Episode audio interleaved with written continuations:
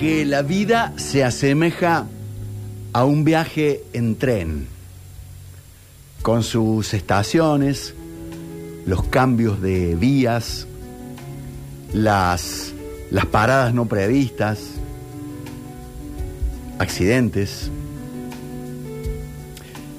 Y vos sabés que me parece que es así. Al nacer, por ejemplo, nos subimos a un vagón y ahí nos encontramos con nuestros primeros compañeros de viaje, nuestros padres. Y claro, deseamos que vayan con nosotros durante todo el trayecto. Lo que no sabemos en ese momento es en qué instante será el momento en que ellos se bajen del tren.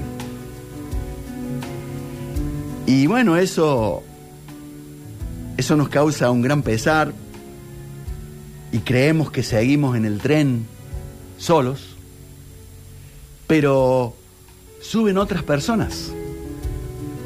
Los hermanos, los amigos, los compañeros de, de estudio, de trabajo, y en alguna estación hasta el amor de nuestras vidas, o lo que creíamos que era.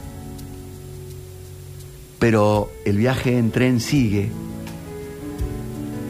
y algunos se bajan pasando absolutamente desapercibidos y nos dimos cuenta que ya no están más en el tren. En cambio, otros al irse, dejan su impronta. Este viaje está lleno de sorpresas, alegrías, tristezas, frustraciones, decepciones, esperas y despedidas. Se llaman momentos y son los que construyen eso que se llama vida. ¿Qué es la vida? Un conjunto de momentos. La cuestión más importante es procurar una buena relación con todos los compañeros de viaje. El gran misterio es que desconocemos cuál será la estación donde a nosotros nos toque bajar. Te voy a dar algunas recomendaciones para este viaje en el tren de la vida. Amar, ayudar, compartir, disfrutar.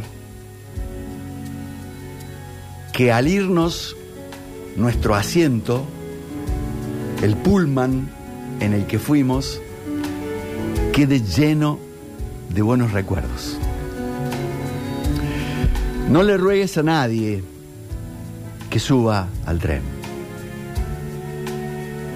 Pero también te aconsejo que tengas el valor, la templanza, para indicarle, ha llegado el momento de que desciendas del tren de mi vida.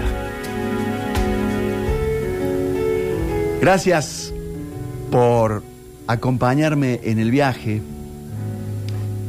y les invito a que disfrutemos el trayecto.